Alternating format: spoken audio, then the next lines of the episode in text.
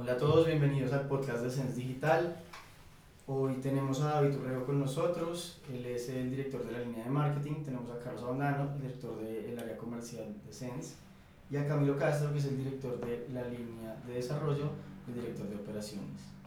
Vamos a estar hablando el día de hoy de qué tanto investigar o prepararse previo a lanzar un producto o servicio al, al mercado. Entonces, para comenzar, Camilo nos va a contar por qué nosotros somos los indicados para hablar de este tema. Bueno, pues antes que nada, bienvenidos a todos a este nuevo podcast. En esta oportunidad tenemos a, a un crack. David, bienvenido. Gracias por estar acá. Gracias, Cami. Y, y pues bueno, precisamente hemos visto muchos clientes eh, dentro de nuestra experiencia, muchísimos casos de éxito, otros no tan exitosos. Y David pues ha sido el que más, más contacto ha tenido con ellos, en el sentido que pues ha sido quien ve eh, cómo funciona su, su, negocio, cómo lo proyectan. Y, y pues eh, eso ha sido un tema pues bastante, bastante importante dentro de la empresa, que nos ayuda pues a proyectarnos también a nosotros. Entonces, pues nada, Juli, empecemos con, con los temitas que tenemos para, para el día de hoy. Listo.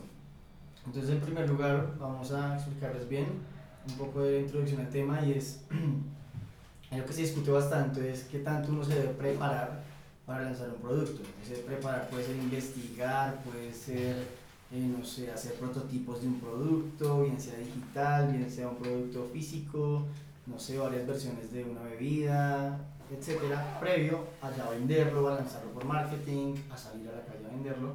Entonces, en ese sentido, vamos a, a estar viendo algunos casos en los que se invirtió bastante en investigación, se salió, no se vendió mucho, y también algunos casos en los que se investigó muy poco, salió y se vendió bastante, o viceversa. Entonces, para comenzar, eh, arranquemos con el que tenga, el que quiera darle un caso en el que se haya invertido mucho, mucho dinero en un proyecto o mucho tiempo en investigarlo, pensando que iba a ser un éxito, preparándolo, mejor dicho, para ser el mejor producto de todos, se salió al mercado y realmente no pasó nada de lo que se esperaba. Entonces, ¿quién quiere comenzar con un caso como ese? Pues yo creo que, que sería bueno empezar por uno propio, ¿no? Un nuestro. Para contextualizarlos, pues antes de Sense existió una empresa que se llamaba Hapsi. Y en Hapsi, bueno, nosotros precisamente veníamos con esa mentalidad de, de investigación, de ser súper teóricos, súper metódicos. Eh, y empezamos precisamente eh, tomando pues todo nuestro conocimiento que hemos adquirido eh, a nivel profesional y haciendo planes a, a, a largo plazo sobre hipótesis eh, acerca del mercado. Hipótesis que nosotros creíamos eh, pensando y digamos que en cierto sentido empecinándonos en la bondad del producto. Y duramos qué cuánto? Como... La investigación duró fácilmente seis meses y la operación del proyecto duró tres porque los resultados no lo avalaban. Entonces iniciamos pensando y haciendo unas proyecciones tanto financieras, de mercado, intentando con números que a veces son muy mentirosos, como por ejemplo el porcentaje de mercado que vamos a captar, cuando eso en verdad no nos dice nada. Yo creo que el mayor indicador que en ese momento debimos tener era una orden de compra para, para decir si servimos y nos centramos en cosas que no eran útiles, como les digo, proyecciones financieras, hacíamos estudios de, de la competencia, veíamos las proyecciones que podíamos tener para abarcar todo el mercado nacional y pues al final la operación terminó en creo que unas ventas de si vendimos 5 productos, no vendimos 6. Sí. Pero yo tengo una pregunta, o sea, eh, bueno, primero que todo, eh, buenas noches y gracias por, por invitarme. Eh, y, y entrando en el tema, yo sí quisiera preguntarles por qué creen ustedes que no funcionó sabiendo que hicieron tanta investigación. O sea, investigaron, hicieron proyecciones financieras, hicieron todo este tema, pero no funcionó. ¿Qué por, pasó? las, por las suposiciones sobre las que planteamos el proyecto. Que era una suposición basada en nuestra supuesta experiencia, que además no existía, porque simplemente vimos un, proyecto que, un producto que nos enamoró, vimos esto va a pegar, esto va a pegar y esto es, y esto es, y esto es. Y claro, cuando tú pones esas suposiciones sobre un modelo financiero, un modelo económico, un modelo operativo, pues claro, te va a botar unas cifras que tú dices, pues, son, preciosas.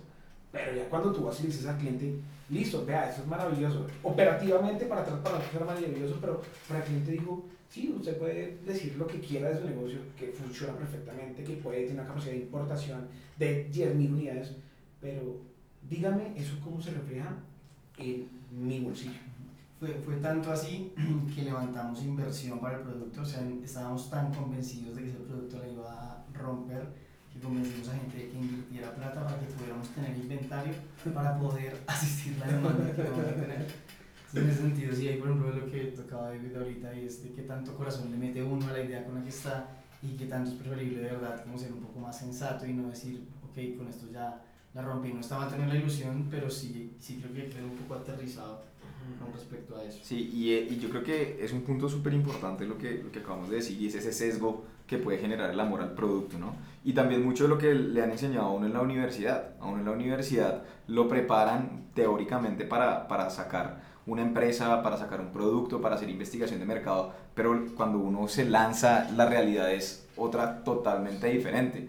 Y de hecho, eh, el tema de las proyecciones, eh, yo también tuve un emprendimiento antes de, de, de Sense que tenía que ver con todo el tema de maestrías y doctorados eh, en universidades europeas y uno decía, wow, sí, lo, la, la, idea me la trajo una persona que trabajó en eso y, y funciona y, y es súper rentable y entonces uno por ese entusiasmo no se, no se dedica a investigar y no tiene en cuenta factores externos que son súper importantes, como por ejemplo a mí me pasaba eh, el aumento de, del precio del euro. Y eso uno no lo ve en el momento. ¿Por qué? Porque está sesgado y porque sabe y que a alguien le dio plata, pero esa persona pues previa sí hizo una investigación y sí validó el producto. Muy probable, puede que no haya hecho la investigación, pero se estrelló y corrigió. Y eso le pasa a mucha gente, o sea, no, no, no, no validan bien eh, algunos aspectos Y- que sí son importantes. Y validar. obviamente, pues asumo que ese emprendimiento no llegó a un, a un fin. No. ¿Cuál creerías tú que fue el factor? O sea, poniendo Ascen sobre la mesa, poniendo ese otro emprendimiento, ¿cuál fue el factor de fracaso y cuál crees que puede ser el factor de éxito de un proyecto como? Bueno, ¿cuál fue el factor de fracaso de ese emprendimiento? El factor de fracaso fue ese sesgo que existía de que creíamos que ya una persona había validado, pero no habíamos tenido en cuenta otros factores externos, como por ejemplo el tema de- de- del euro, eh, um, el tema de temas de, de validaciones, temas de eh, certificaciones que tenía que tener el producto, que nosotros no teníamos y que la persona de donde venía sí tenían esas cosas. Entonces es también, digamos que la curva de aprendizaje, la curva de la trayectoria de la empresa y lo que ha podido lograr conseguir en un tiempo es importante tenerlo en cuenta. O sea, no solamente es lanzarse al mercado y ya, sino que hay que tener temas eh, de validación anterior. Eh, o sea, ¿tú crees que si, si hubieran podido investigar más, de pronto le hubieran podido pegar? De pronto, sí, sí hubiéramos podido pegarlo, no en cuanto a el mercado, sino en cuanto a las condiciones y a los factores de riesgo. O sea, se analiza mucho tema económico, se hacen proyecciones de ingresos, se hacen proyecciones de gasto, pero muchas veces no se analiza el riesgo. Y el riesgo es una cosa que hay que, que, que tenerlo súper claro y hay que tener siempre como un plan de acción y, una, y un tiempo de validación para poder lanzarse con todo. Sí. Listo. En ese sentido podemos pasar al siguiente punto que son los pros y los contras de investigar mucho previo a lanzarse. Hay que tener en cuenta que investigar mucho comprende tanto tener un equipo para investigar como uno demorarse demasiado tiempo investigando para poder salir con lo mejor posible. Entonces, ¿qué pros primero ven en investigar demasiado? O sea, vayamos a los extremos, excesivo. Yo creo que un pro es que uno sale con una seguridad excesiva. Así la investigación no haya sido así tan real, uno sale con mucha más seguridad que en el caso que uno investiga. No estoy diciendo que esa investigación sea exitosa, pero el pro es la seguridad que le da al equipo de trabajo y pues a las personas que lanzan ese producto, decir lo que yo estoy haciendo va a funcionar, va a servir y pues cuando uno va con seguridad es mucho más fácil convencer tanto a un cliente como a un inversionista. Mm, Yo digo que sí, efectivamente, eh, eh, eh, ciertos grados de investigación le permiten a uno testar de manera, digamos, experimental el producto en, en situaciones, bajo hipótesis, bajo escenarios que de pronto le puedan dar a uno una cierta eh, visión de hacia dónde puede llegar ese producto, en manos de quién va a caer, qué funcionalidades, qué bondades puede tener.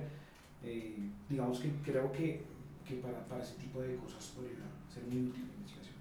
Sí, para mí la investigación, lo que, lo que les dije, o sea, identificar factores de riesgo bajo la investigación es clave, eh, pero también, bueno, no sé si me adelanto al tema de los contras, eh, el tema de investigar mucho también puede generar que, que tengas miedo de lanzarte también, o sea, como te puede generar seguridad, también te puede generar un miedo de no lanzarlo porque no te valida el mercado. Sí, exacto. Tengo, tengo un cliente que estoy seguro, no, no investigo mucho, pero él tenía eh, la experiencia y la trayectoria de haber trabajado operativamente y de conocer todo el negocio desde, desde el inicio y, y, cómo se manejaba operativamente. Y él no investigó, sino que simplemente se lanzó. O sea, se cansó de ser empleado, se lanzó y el primer mes probó, le fue bien. Aumentó. El segundo mes probó, le fue bien y ya está a unos niveles increíbles. O sea, es una persona que arrancó con un presupuesto de campaña de 15 mil pesos diarios.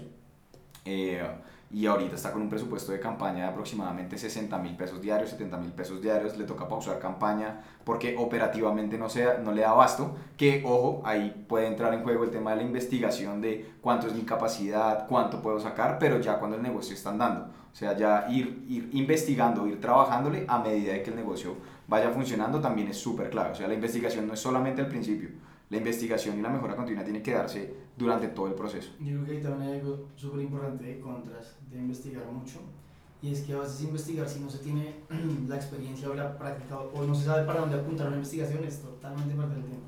O sea, investigar sin entender del negocio, sin haber tenido un contacto con, con el mundo real, es quizá investigar mirando hacia el, hacia el cielo, hacia, hacia, hacia porque uno no sabe realmente a dónde, si está investigando con algún sentido. Entonces, creo que que investigar no está mal, pero no sé si iniciar investigando sea lo mejor. Sí, exacto. O sea, yo creo que ahí Juli y es que hoy en día, con a la velocidad en la que funcionan los negocios, a la velocidad en la que el consumidor fluctúa sus hábitos, sus deseos, sus gustos, el producto es algo que se tiene que construir junto al consumidor. Exacto. No proyectarlo hacia qué querrá él o qué supongo yo que quiere, sino de verdad construirlo con base en él y desde ahí obviamente partir todo ese, e, ese modelaje desde las distintas áreas de la empresa que ya le van a permitir a uno ver certeramente eh, hacia dónde proyectar el negocio desde distintas áreas. Sense Digital hoy día se encuentra precisamente en esa labor, pero ya con base en sus usuarios, con base en la experiencia y con base ya en, en digamos que, en metas que se plantean y que son factibles. No, que son sueños simplemente que antes. Sí. Creo que también algo súper importante y es que cuando uno investiga mucho o se pasa investigando, se me hace que le queda one shot. O sea, si no la pego en eso, después de haberse pasado un año investigando y sacando un super producto ideal, no lo va a seguir intentando. O sea, porque uno también como persona necesita validación de lo que está haciendo. Entonces, si se demora un año en hacer una investigación y no le pegó en el año, quizás ya no lo va a hacer. Y la probabilidad de que no le pegue es gigantesca. O sea, yo creo que visitamos con, con Juli, pues con el equipo, muchas veces centros de emprendimiento en los cuales llevamos nuestras ideas de negocio y teóricamente uno lo corrigen y lo corrigen y le hacen cambiar y cambiar y cambiar y uno está cambiando un producto que supuestamente no funciona, pero no funciona en hipótesis. Entonces sigue haciendo cambios y cambios y cambios y cuando sale la realidad, la verdad es que el mundo es un conjunto de factores que uno jamás va a poder prever. O sea, son cosas que ya por más que uno haya investigado no va a poder proyectar o analizar esas cosas y, pues la investigación se va a llevar todo el tiempo. Entonces, yo creo que si me dijeran, divida un presupuesto para un nuevo emprendimiento entre investigación y entre lanzar el PMB y salir al mercado, yo lo dejaría en un 5% investigación, 95% salir al mercado. No, y, es que yo creo que si tú te pones a pensar, un caso, un caso digamos que, que importantísimo en este tema y es cuántas personas no han escuchado lo que dice no, yo me imaginé lo que, yo me imaginé Rappi, pero alguien lo hizo primero, ¿sí? Y, y, y, muy seguramente, pero entonces la cuestión es que cuando tú haces una proyección y miras, listo, para investigar necesito tanto tiempo, necesito tantos recursos, necesito expertos, necesito una visión muy amplia, pues, o sea, para que te den los recursos sin hacer nada, empezando por ahí, ya es un freno. Entonces muchas personas ni siquiera logran investigar porque no tienen ni siquiera el recurso. O si logran hacerlo, empiezan y se ven cortos porque imagínate, no sé, piensa tú cuánto te puede costar hacer una encuesta. Yo creo que es súper importante lo que dice Cami, es que la, o sea, la experiencia hace parte de una buena investigación. Total. O sea, una investigación que no tiene en cuenta la experiencia no es una buena investigación, es una investigación que solo está yendo, que no está saliendo a probar. Cuando alguien mete dentro de la investigación que está haciendo la misma experiencia de, no sé, de ser una empresa por experimentar, por aprender, eso es una investigación que vale la pena y que puede traer un fruto como el que menciona Camilo, que es rápido si, si no conocen, Rappi nace de Simón Borrero, que funda Imaginamos, que es una empresa que logra llegar a 300 empleados, y después de esa experiencia es que logra pegar algo como Rappi. No es que Simón Borrero se lo ocurrió y después arrancó de una investigación de un año y lo logró después de un concurso. Entonces creo que sí, parte de una buena investigación es la experiencia y darse la oportunidad no solamente ser sesgado y cerrado a que va a ser esa empresa que va a ser rápido, o sea, no creo que Simón Borrero amaneció y lo voy a hacer no, sino más venir dejándose llevar por el camino y atreverse a que la, la experiencia sea parte de la investigación. Y bueno, ya con eso pasamos al siguiente tema, que es los pros y los contras de no investigar casi, de investigar casi nada. Entonces, ¿quién quiere arrancar con pros y contras de Alberto? Hay un, hay un contra y es, es que uno empieza a encontrarse con cosas, con problemas que uno jamás pensó, que ni siquiera puede que vayan en la línea crítica del negocio de la empresa, como cosas administrativas que uno jamás imaginó que eso pasara, y le empiezan a caer. Es un contra gigante, pero muchas veces cuando ya está operando pues es mucho más fácil y uno ya tiene recursos, equipo, para ir solucionando ese tema y para ir pues ya viendo un punto de, de, equilibrio entre lo que va a pasar en el futuro y solucionando los problemas que están pasando, pero a raíz de la operación, o sea, no quedarse en un proyecto imaginando cómo voy a solucionar, cómo voy a exportar a siete países si ni siquiera ha vendido el primer producto. Pues uno para qué va entonces pensar toda la logística, va a empezar a contratar toda la gente si no tiene la validación. En cambio, cuando uno ya tiene las ventas, pues es mucho más fácil decir, bueno, ahora sí, ¿cómo vamos a solucionar esto? Es, eso yo creo que es el, el contra más grande de, de, no investigar. Sin embargo, pues es una oportunidad para, pues para encontrar mejoras dentro de una empresa. Sí, sí, yo, yo digamos que estoy de acuerdo. También pienso que más allá del, del, del, del, del, defecto de no investigar es el cuándo no investigué. ¿A qué me refiero? Tú empiezas la empresa, crece, comienzas a tener ciertos problemas y no los miras, sino comienzas a, dar pataletas, de ahogado, no investigas en ese momento, pues, hey, muy seguramente Después te fracaso sí. te va a alcanzar, ¿sí? Entonces, más allá de eso, yo siento que si uno tiene que dejar que el emprendimiento eh, tenga una dinámica bastante espontánea y más allá de investigar hay que darle un método, ¿cierto? Un método que le permita a uno precisamente observar lo que tiene que observar, lo que es vital para que el negocio subsista y ya después empiezas a ver en qué momento sí tienes que investigar para hacerlo crecer. Pero para empezar, yo diría que para empezar lo que se necesita es el atrevimiento de decir, voy a lanzarme, voy a ponerle esto a un consumidor y voy a esperar qué es lo que él me dice y a escuchar. Creo que es un ejercicio incluso más importante. Sí, yo pienso que un contra de no investigar es saber, eh, o sea, el, el no investigar implica que muchas veces las personas se van de solamente corazón y ese solamente corazón implica que tú no sabes si tu producto realmente puede entrar o no en el mercado o ya hay un sustituto que lo esté haciendo y lo esté haciendo mucho más fácil, mucho más económico, etc. Como por ejemplo, eh, um, ¿qué les puedo decir? Yo tengo un cliente que eh, quiere lanzar comida, pero solamente tiene un producto, ¿sí? Y es una comida típica y solamente tiene un producto. Y ni siquiera se entrega en el mismo día, es un, un pedido programado. Entonces, ¿qué tan difícil es para un cliente entrar a competir con restaurantes que te entregan en menos de media hora, en menos de una hora? O sea, sí, no investigó, pero está enamorado de su producto y cree firmemente que va a funcionar. Probablemente no funcione en la primera, pero si adopta esa, esa metodología que dice Camilo o esa costumbre de investigar sobre la marcha, se va a dar cuenta que tiene que ampliar su portafolio y se va a dar cuenta que tiene que despachar el mismo día para que el producto sea competitivo y pueda entrar. O tiene que tener una estrategia demasiado eh, ganadora para poder entrar en el mercado. Y ahí es donde entra en juego el problema de no investigar, el contra de no investigar. Igual yo no me quedaría con eso como de si hay competencia no entro porque... Pues, o sea, yo creo que nadie volvería a abrir una agencia digital. O sea, si ustedes buscan agencias digitales hay cientos, pero ya está en parte de uno en encontrar esa propuesta de valor y decir, yo puedo. O sea, Exacto. creo que es más fácil decir, voy a entrar a un producto que ya está competido, que decir, voy a cambiar la cultura del mundo y... Y introducir algo completamente Diferente. Ahí, yo creo que algo que dice David y rescato harto es que una persona que investiga se podría estrellar toda la vida. O sea, se podría estrellar 80 veces. O sea, yo digo que si algo está llevando a la conversación es que sí son complementarios, es necesario encadenar la una con la otra. Sí. Porque si uno se queda solo investigando, no va a lograr nada más. Y si se queda solo, solo eh, lanzándose a todo, se va a estrellar contra la pared mil veces. Entonces uno tiene que eh, lanzarse, o bueno, pues sí, consideraría que el orden es primero investigar un poco, lanzarse, luego de lanzarse, aprender, de nuevo investigar y así sucesivamente hasta que ya tenga el suficiente conocimiento y el suficientemente entendimiento de lo que está haciendo para que en, esa, en, esa en ese lanzamiento que haga realmente haya personas interesadas en comprar eso que está ofreciendo. Ahí Dave in- in- introdujo un factor que me parece vital y es la terquedad. ¿sí?